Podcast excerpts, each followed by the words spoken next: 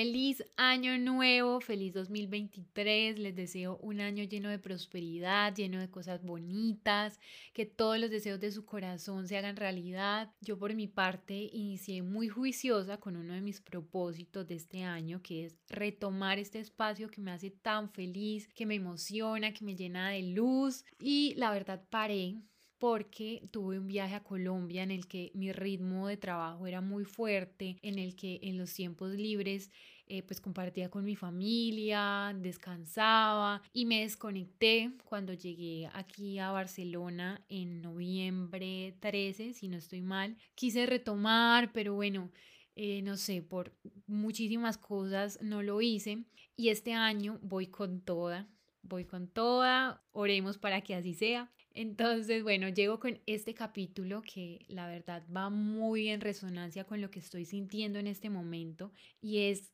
el sentimiento de pasar estas fechas alejada de tu familia, alejada de tu círculo de apoyo de toda tu vida, de amigos, de vecinos, de ese ambiente que tenemos nosotros en Colombia y somos tan afortunados. Es un ambiente, no sé cómo explicarlo, pero se siente felicidad, sales a la calle y la música, no puedo decir que acá no lo haya, pero es diferente, o sea, es diferente, se siente diferente y les quiero compartir un poquito de cómo ha sido esta Navidad estando aquí en Barcelona con Fede, mi novio, solos, porque a pesar de que la Navidad anterior también estuvimos aquí solitos, mi familia llegaba el 26 de diciembre, entonces digamos que no estaba tanto ese sentimiento de nostalgia porque igual pues sabía que los iba a tener aquí cerquita, pero este año fue diferente no vino ni la familia de Fede ni mi familia, nosotros no pudimos ir, entonces nos refugiamos mucho el uno en el otro.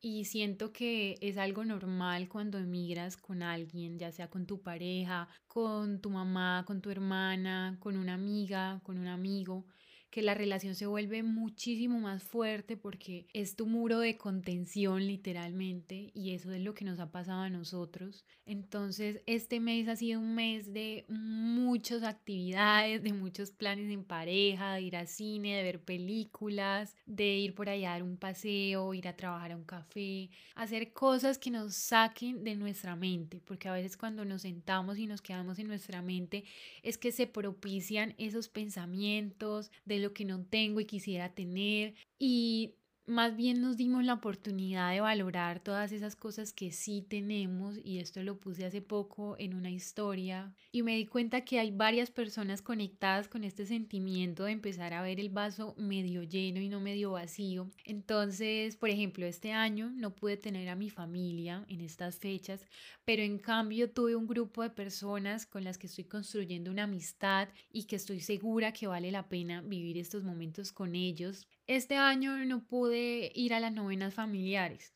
pero pude aprender de otras culturas, pude socializar con gente de otros países que me enseñaron cómo ellos viven estas fiestas y tomar lo que más me gustó de eso. Este año no pude ver el alumbrado público de mi ciudad, pero en cambio pude ver el alumbrado público de una ciudad hermosa que me está abriendo las puertas y que además me brinda la seguridad de hacerlo segura, tranquila, sin sentirme en peligro en la calle. Así poco a poco es que nos empezamos a forzar a ver el lado positivo de todas las cosas. Te invito a que si tú te estás sintiendo así en este momento, hagas una lista, no importa que ya empezó el año, para cambiar se puede hacer en cualquier momento del año. Haz una lista de esas cosas que estás sintiendo que no tienes o que perdiste y pon al lado una cosa que en cambio ganaste y que estás viviendo en este lugar o en esta nueva experiencia que estás teniendo y vas a ver cómo después te sientes muchísimo mejor, muchísimo más agradecida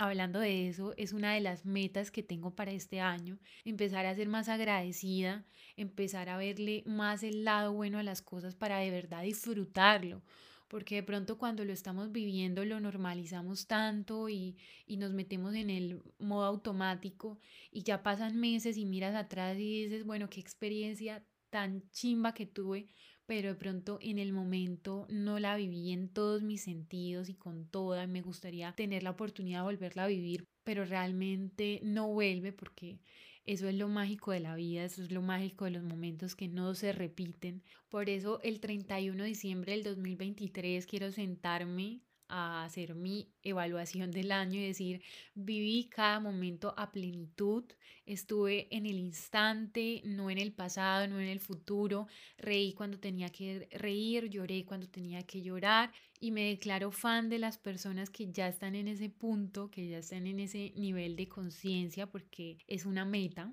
Pero bueno, retomando mis emigrantes, los quiero invitar a que sobre todo en estas fechas sean muy fuertes y muy positivos porque así van a poder combatir un poco esos sentimientos de nostalgia cuando vemos a nuestras familias o a nuestros amigos pasándola tan bien, compartiendo momentos juntos y nosotros no estamos en las mismas condiciones. Pero ahí va otra cosa, recuerden que no siempre todo lo que vemos en redes sociales es verdad. Y esta semana estuvo el trend de recapitulación del 2022 y todo lo que salía en mi inicio eran videos bonitos, videos de viajes, de fiestas, de celebraciones. Y yo pensaba, bueno, o sea, nadie va a hacer un video de los momentos de tristeza, de los momentos difíciles. Yo tampoco los tengo y si los tuviera, tampoco me expondría así porque es duro, es difícil, nadie se quiere mostrar débil ni vulnerable, pero luego fui a la descripción de estos videos y no había una sola cosa negativa y yo decía, pucha, o sea, no puedo creer que a todas estas personas no les haya pasado nada negativo durante todo el año. Yo sé que, bueno, muchas veces no queremos decirlo ni nada, pero en el subconsciente te hace pensar que tu vida es la única que está mal, o sea, que tu vida es la única o tu año fue el único que pasó por momentos complicados. Entonces hice el video, pero en la descripción puse un mensaje en el que me mostraba vulnerable de que mi año no había sido perfecto, de que había pasado por situaciones complicadas, pero también por situaciones bonitas. Y aún así, antes de publicar el video con el mensaje, pensé en quitar lo negativo y dejar solo lo positivo y es gracias a esta necesidad del ser humano de encajar, de pertenecer, de seguir a la manada y que obviamente gracias a las redes sociales se ha intensificado un montón, pero bueno, igual lo puse y me causa sorpresa que hay personas que se sorprenden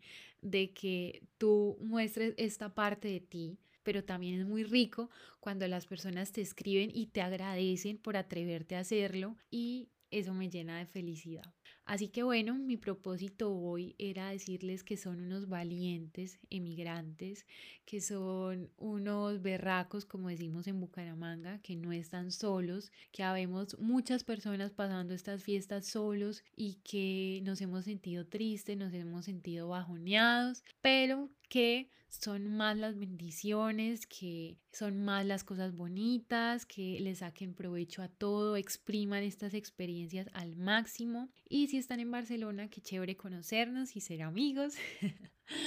Me encantaría. Eh, quiero estar muchísimo más presente acá. Es uno de mis objetivos de este año, como les dije al principio, y ojalá sea así. Así que como siempre les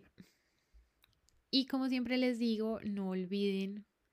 y como siempre les digo, siéntanse libres de escribirme en mi Instagram, Valentina Pinilla P, contarme sus experiencias, decirme qué les gustaría saber, qué les gustaría escuchar, que yo siempre estoy ahí pendiente. Felices fiestas nuevamente y un abracito.